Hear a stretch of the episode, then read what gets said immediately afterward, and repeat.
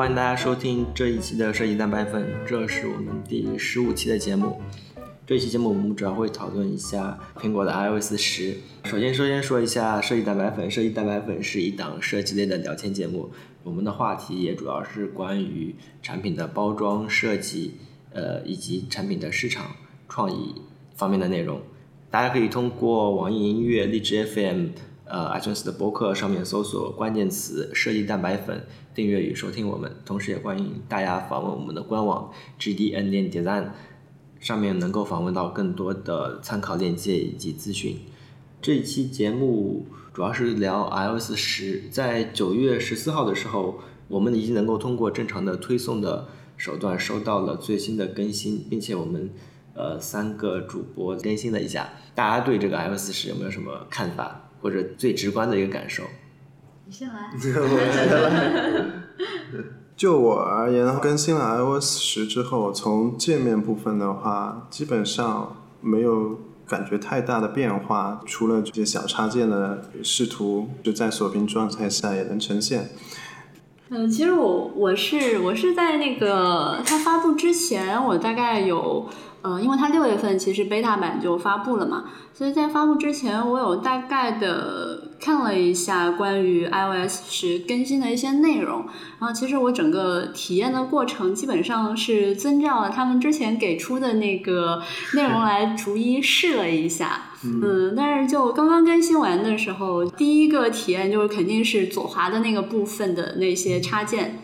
嗯然后我是感觉，呃，如果单从视觉层面上来讲，我觉得这次的系统它其实是将很多原原来是包含在产品里面的一个内容给掏出来了，掏到了上一个层级，然后去方便我们更短平快的去使用这一些产品，并且呃能够在产品之间产生一些快速的翻阅吧。就是产品之间快速翻译，每个产品的时间都很短嘛，所以这是我第一个直观的一个感受啊。然后第二个就是关于视觉类的，呃，因为原来苹果的那个设计理念叫做 Urge to Urge Design，就是无边框的那个设计。那但是它这次就是出现了很多卡片式的，而且是圆角的卡片式设计。嗯，我们原来是呃相对来说，我们觉得那种无边框的设计。嗯，我们总是觉得啊，呃，最高境界的 UI 是无 UI，嗯，这种感觉，然后觉得他们已经达到了一个制高点。然后这次从视觉层面上来讲，他们似乎又对这个方式做了一点妥协也好，还是因为。功能上或硬件上，或者说要推出一些像三三 D Touch 的这种新的功能去配合这种功能去做的一些界面设计也好，但是在我的感觉上好像是哎，似乎有一点妥协，然后整个界面的内容让我感觉会比较多，跟它之前那种简洁简约的那种态度或理念会有一些不一样。嗯，这是我的感受。其实我和小严一样，事先也知道了 iOS 更新后的一些就是新的功能。在更新后的两小时内，我基本上已经差不多体验了一下。但是在之后的几天内的话，我基本上也不大会用到这些新的操作方式。可能是由于我之前的习惯吧，就是手机操作的习惯。然而这些新的功能可能。我都不大适应，或者说我需要时间去慢慢的适应它的这些操作的一个方式。然而这次 iOS 十更新的话，我比较特别喜欢的是相册里面的一个搜索功能。说从技术层面的角度来讲的话，它其实就是一个图像识别，然后根据你的关键字去分类，嗯，你之前相册中的一些图片，嗯，呈现出来。这是我比较喜欢的，可能应用的场景的话相对来说较小，但是这一个特性对我来说是比较友好的，很方便快捷。还有一点就是我感觉苹果做的特别让我感觉很尴尬的，就是那个锁屏状态下左滑可以出现一些呃小插件，是 widget 这些安装了 APP 的一些功能的一个快捷方式。但是我很搞不懂的是，它为什么不在锁屏亮屏之后直接呈现给用户，而是需要左滑一下再去显示出来。嗯，它亮屏之后直接呈现给我们的应该是最新通知吧？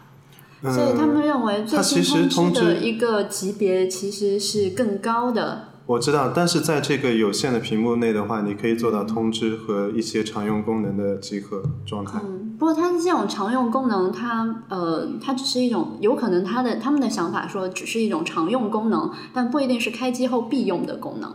所以他们认为，大部分开机的时候啊，其实都不是说想用什么功能，就是看哎有没有人骚扰我，嗯，其实是更多的说有没有什么新的消息，而不会说有很强的目的性，比如说我一定要呃我我要打车去了，或者说我要有一个什么刷卡，他可能更多点开手机的这种需求的时候是说，哎有没有谁呼我，或者说有没有接收到新邮件看一看这样子的，所以这种最新通知的这种提醒，就是消息提醒，他们认为层级会是更高的，在我理解上是这样。嗯，可能是这样的一个考虑吧。但是就从我自身的一个操作习惯来说，像这个挑战链功能，在通知栏里面也是有的，之前 iOS 的版本也存在，但是基本上我用的很少。嗯，我之前也用的很少对，，iOS 十更新后，我好像反而还用多了一点。啊，是吗？对但我这边可能看的是比较就是体验上的感觉啊，就是说整体上来说，其实苹果就是这一次它会把很多的内容呃拿出来，然后你可能就不需要那么多的层级，就可以在外面，就比如说你是左滑，在那个里面就能够直接的去进一步访问吧，应该说是这样子。当然以前它也有，但是在这一次的时候，它可能能够显示更多内容，进行更多操作，这是我对 iOS 十体验上面的一直观的影响。然后另外一个就是软件产品上面，我可能会感觉它可能会更加偏向智能化，就比如说像 Photo 一样，虽然 Photo 谷歌 Photo 其实也已经很早就在进行一些分析了嘛，嗯，但是但是你会发现它其实也是有这样子一个方向。然后我最直观的印象是这两个感觉吧，一个是可以使用更少的层级就能去访问到你想要的内容，然后另外一个就是他在做这个系统的时候，可能他希望应该是以以这样子智能的方式在做给你一些引导。其实它这种智能化也体现在，就像它现在的那个地图嘛，嗯，里面它可以给你更多的猜测，更更多的对你的下一个行为规律的一些判断，然后还有在一些信息库里面，它其实有有很多去调用你原本已经输入的一些信息，我觉得这是两点。嗯，它有一个自己的一个知识库。第二个就是，嗯，根据手机上面的一些硬件，或者说摄像头，或者声音，或者说你的地理位置的判断，它已经搜集到了一些信息库。通过这样子的一些信息规律啊，呃，来去提供更加嗯针对性的服务。嗯，其实也就是说，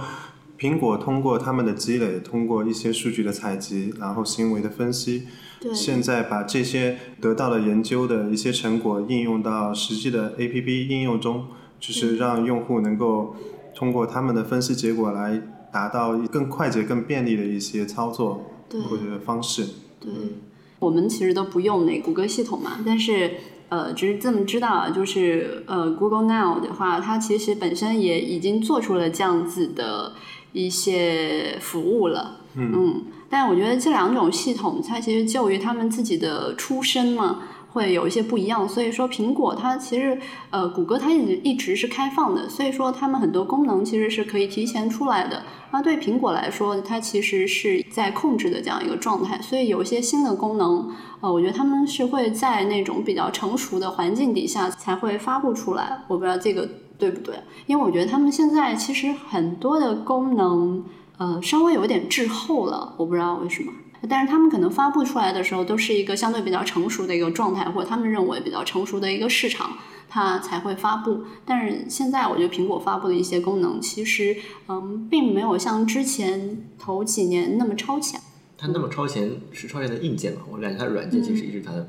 软肋吧。对，对，谷软谷歌就像小袁说的，因为我也有一部分这样的感受吧，就感觉 Google 的一些新的技术、新的方向的话，它会在第一时间或者说比较早的时间就会把它发出来。然后，然而当时可能这些技术或者说这些趋势可能并不会很成熟，但是它会事先就把它发出来。嗯嗯，然而苹果的话可能会相对于市场这些技术啊、技术层面，嗯，有一定的需求或者有一定的基础之后，再去把它呃面向用户给开放出来。对，就两个方式不一样。它是相当于 Google 就是我丢一个东西让市场去验证它，然后苹果它是待这个市场成熟了，我再把这个东西抛出来。我觉得应该是这样两种不同的策略。有一些这样的感觉。我觉得这是不是有点像那个社会主义和那个资本主义的这种不同啊？一个就带市场去验证的，或者说，嗯，它是一个基于整个开放的一种算法，然后一个是属于一个中央集权去控制的这样的一个东西啊。啊，这个有点扯远。啊，回回来回来回来。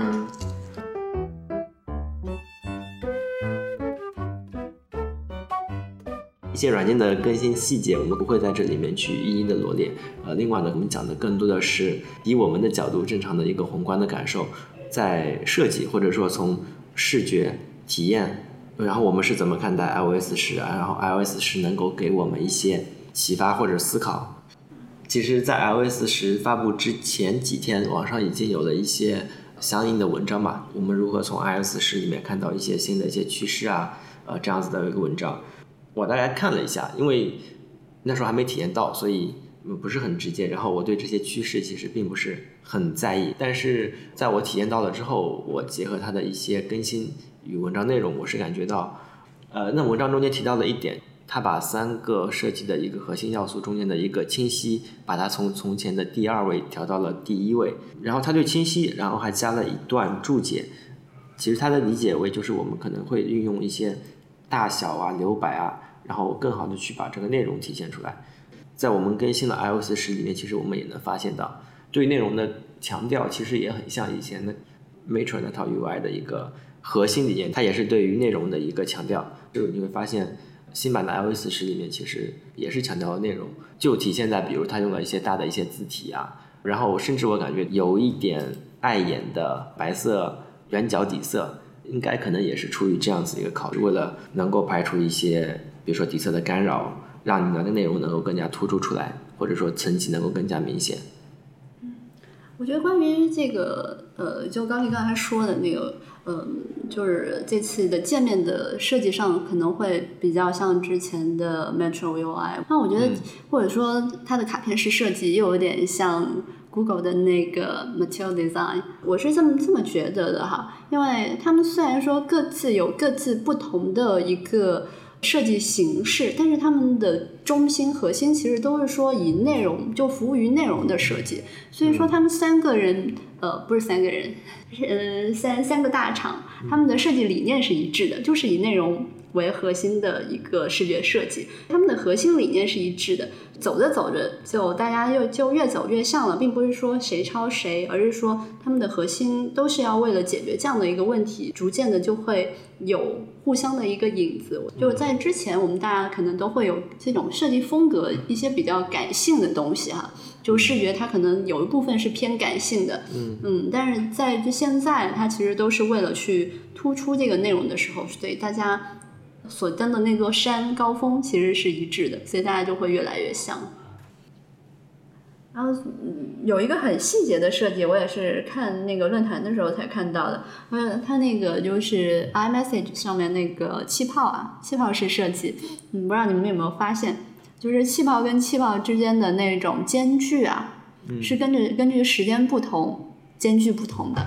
就是如果你及时回复的话，它那个气泡的距离会更近。然后，如果是很长时间，超过一分钟的回复，它的气泡的间距就会变远。气泡它是从远到近，就是说时间的远啊到近，它的那个明度是不一样的。就是他们的想法是说，就更远的那些消息会越来越淡，然后近的消息就会越来越。呃，近的消息是清晰的。当然，我觉得这点就是我刚好发现了一个小心思嘛，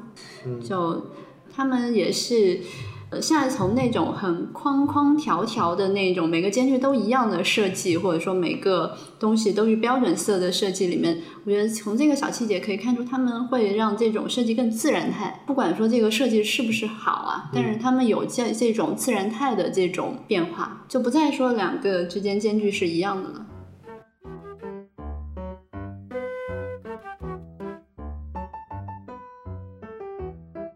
当然，L 四十里面视觉上面给我的感觉就是你会看到很多的像弹层一样的感觉。当然，由于可能是由于圆角的一个关系，它并不是一个屏幕的一个全撑开的一个状态，所以你会感觉好像有很多圆角的一个一个层浮在上面。我是感觉这个呃弹层可能它更多的是一种信息承载的一个形式吧，会更加的便于我们去打开。我们可能不需要去做那么重的一个完全打开的一个操作，就能够在弹层里面就能够把这些东西就完成。就比如说我们在 QQ 上面有三条未读的红色小圆点的消息，当然如果你有六 S 就支持 Force Touch 的手机，你长按上去之后，它其实是会给你一个弹层的形式，呃，就把这些信息展现出来。当然，它现在可能还没有完全的适配好，它其实是打开了更多一个可能嘛。呃，以前就只是你按下去，要么就是打开，长按就是可能就是删除应用。但是现在如果你是用力按，它又会给你一个新的一个层的一个界面展现给你。它其实圆角就是为了服务于层这个。对，我是感觉圆角可能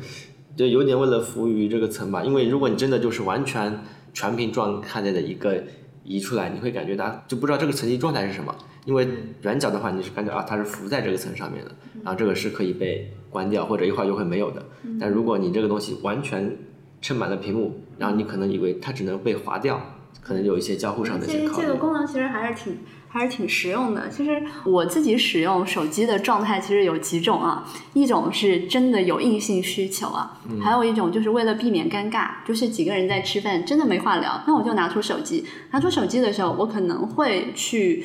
更多的去看看，哎，比如说有没有什么新的邮件或者新的消息，或者或者呃某一个什么什么状态，就是各种状态会切换一遍。那我觉得这种短平快的方式啊，正是服务于我们使用手机的另外一种状态，嗯，就是非硬性功能的那种状态。就是我不是有一个强需求，我是我我是尴尬，然后我是自我去就消耗这个时间的时候，在几个。界面里面切换来切换去查收这个消息的。其实这个设计的话，就我认为它有点像在电脑中的一个右键的一个功能。嗯。就是用 Force Touch 去实现，在电脑上，例如右键打开扩展菜单这样的感觉。嗯。嗯，然后我我觉得它这种短平快哈，其实也体现在它苹果现在它其实是从产品。产品的这样子服务推送变成了一更多去考虑我们使用场景的这样子的一种服务推送。其实，在那个六月份的时候嘛，就 WWDC 刚刚开场的时候，Tim Cook 他不是先说了一段话嘛？他就说我们现在是呃原先几几年的时候，我们的那个 App 是这么多，但是我们现在有这么多、这么多、这么多的 App 加入了我们。所以，iOS 十的许多改版其实都是基于现有我们在苹果系统下有这么多的应用而做的一种优化啊。所以，我觉得它这种优化体现在两点：一点是每一个应用之间，不管是原生的 App 还是第三方的 App，它提供了更多可以被打通的一个渠道。就像是地图里面，我们可以使用大众点评。在 iMessage 里面可以有他们自己特有的 Store，这种都是原生 App 跟那个第三方 App 的这种衔接，然后他们之间的服务也更加的结合的也更加的紧密啊。这种紧密其实就是为了用户去更好的去联动使用 App。然后为什么会联动使用 App？也就是说，我们原来从单个产品的功能的使用，变成了一种在某种场景下的一种连贯性。呃，就就比如说你下班的时候，然后可能会想着去吃什么，然后接着要怎么去，然后要要不要叫上朋友一块儿去，吃完了要付钱。那这个是一种下班之后的一个场景。那在这个场景里面，它其实是需要用到好多个 app 的。嗯。然后，所以他们这次的设计其实不是让我们单独的去在每一个时刻去打开某一个 app。而是说，它将这种呃需求变成了一个贯穿的一条线。我们在使用这个系统的时候，它能够符合你现在下班的这个场景。我们可能要先呃想呃要吃什么，所以说打开大众点评，或者说我们要去那里，可能先打开地图，然后地图里面会推送在这个附近有哪些好吃的，嗯，然后完了之后，你可以通过这个去叫朋友。然后叫朋友再付款，那这只是一个理想状态。但他现在就是将这种东西串成一条线，给你提供一个一条龙服务吧。嗯，所以就更适合这个场景，就不是单个的 app。所以说，它所有的这次改版让我感觉很核心的一个地方，我个人认为，从产品的服务变成了一个场景的服务。我觉得场景化给我的定义来说，哈，它其实是一种帮你去思考的这种东西。另外一个例子，如果从智能家居上来讲，哈，嗯，什么是场景化？比如说单个空气净化器，单个电饭煲。单个窗帘或者灯光，那它都属于一个产品。然后它的场景，比如说我起床了，这就是一个场景。我起床了，所以窗帘打开了，闹钟响了，然后空气空气净化器关闭了。啊，为什么？因为那个窗帘打开嘛，所以要让空气透进来。呃，然后电饭煲开始煮煮饭了，或者说电饭煲已经煮好饭了。就是说产产品可能是空气净化器、窗帘、电饭煲，而场景就是我起床了。嗯，我觉得这就是一种场景，将你这个行为推测出的一系列的联动的一个产品服务。嗯，其实一方面说，呃，看出这是一个方向，就是更趋于智能化，然后更便捷、有效的一个操作形式。其实，在我们日常做一些呃事情的时候，也可以将这些思想考虑进去。用户来了这边做了这个事情之后，我们是不是可以提供一些提示，或者说一些选项，让他去做另外一些更细化的或者更进一步的一些操作，让用户能感觉到你的贴心，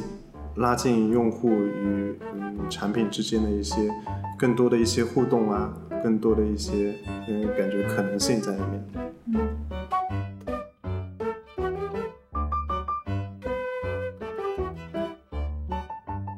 从 iOS 七到 iOS 十，呃的一个它的一个发展过程的话，iOS 七把抛弃了之前他们设计偏向于那种拟物化的一个设计，到扁平化的一个设计，到现在 iOS 十，它会嗯更加加强了一些操作的便捷性，更多的一些可能性在里面。嗯，从这方面来讲的话，我觉得他们的一个。变化的话，其实就是从一些极简主义一直发展到现在的以实用主义，这也是一个趋势吧。因为像 iOS 之前的话，例如说你要操作一个 APP 的话，你只能通过打开 APP 之后去操作。但现在通过那个消息栏或者锁屏状态，或者说控制中心，你都能去做一些 APP 中能就是能直接做到 APP 打开之后能完成的一些事情。就是提供了更多的入口的一个可能。iOS 早期的设计思想的话，就是让用户更少的去思考，但是现在的话，更少的思考的同时，能够更快捷、更便利的去完成这些事情。嗯，我我我是这样理解小冷说的这个哈，我觉得有有两个原因哈。第一个原因就是一个事物发发展的一个自然态。就是，嗯，当一颗种子播下去的时候，它可能刚刚长出来的时候，它可能就两个枝丫，或者说一个枝，所以说它的那种核心功能是很明确的。当这棵小树苗或者说这个种子长成一棵苍天大树的时候，它必定有很多的一个分支啊，这个就是它一个自然的一个发展。所以我们现在它会提供了更多的一个功能，因为它是它长大了嘛。然后第二个，我觉得就是在这个产品最初的时候，它定位的人群可能是比如说，呃，二十五到四十之间的这样子的一个年轻人群，嗯，然后因为大家这部分人会首先使用到这个产品，所以说它的这个整个服务的针对性就会比较强，就是二十到四十岁。那但是到今天，可能从六岁到六十岁的这样子的一个人群都在使用这个产品的时候，他必须去做好这种对。不同年龄分布人群的这样的一个服务，所以它也不得不提供更多样化的的一个功能，去供大家自己去选择去做优化。对我们其实更多的是在从设计或者说体验的角度上来聊了一下 iOS 十的一些改变新特点，我们可能要稍微再总结一下。我感觉最明显的也对我的改变，它的一个交互或者说它设计的一个理念，从以前做一个好一个产品，然后开始倾向于一个场景的完整的一个体验。当然，其实现在看来还有很多的不足啊。但是至少能看到这样子的一个苗头。我个人感觉就是它更加开放了，就是原来它是一个比较控制、比较集权的这样子的一个系统，那它现在它能够将自己的 app 可以删除，也可以跟原生 app、跟第三方 app 进行联动，并且在功能上也做了更多的学习，因为它是更加拥抱的方式、更加开放的方式去设计自己的一个系统，我觉得是这样。然后设计上，我觉得就是呃，如果就从样式上来讲哈，呃，我们这次可能可以在 iOS 十上面看到一些 WinPhone 或者说 Material Design 的影子，但是设计，因为我们的整个核心它其实就是为内容服务的，所以大家可能在某些部分会有一些互相的借鉴，或者说可能是在非借鉴的情况下越越来越像了，嗯，其实都是因为这三个系统的核心目标是为了内容服务的，嗯嗯，所以这就这就是。一切设计的一个基本理念，其实他又把内容重要度其实又稍微提了一下。当然，每个人对这个怎么去体现这个内容有不同的理解，所以就有了一些各种的表现形式嘛，或者说各种设计风格、一些设计规范。嗯，但总体上来说，其实至少看出他们方向应该是一致的。当然，这中间就会导致会有点雷同，对吧？但是其实也并不一定就是为了一种设计风格而就是这一种设计风格，其实就是能看出来，其实是可以被相互。借鉴与学习的，而不用太在意表面看起来它是到底是什么风格，只要是好的就行。嗯，只要是服务于内容的，嗯，就是你说的清晰。我们这期节目就是这样子吧，也欢迎大家通过网易音乐、DJFM、iTunes 的博客上面搜索“设计蛋白粉”，订阅与收听我们的节目。那这期节目就这样，OK，好，就这样，拜拜。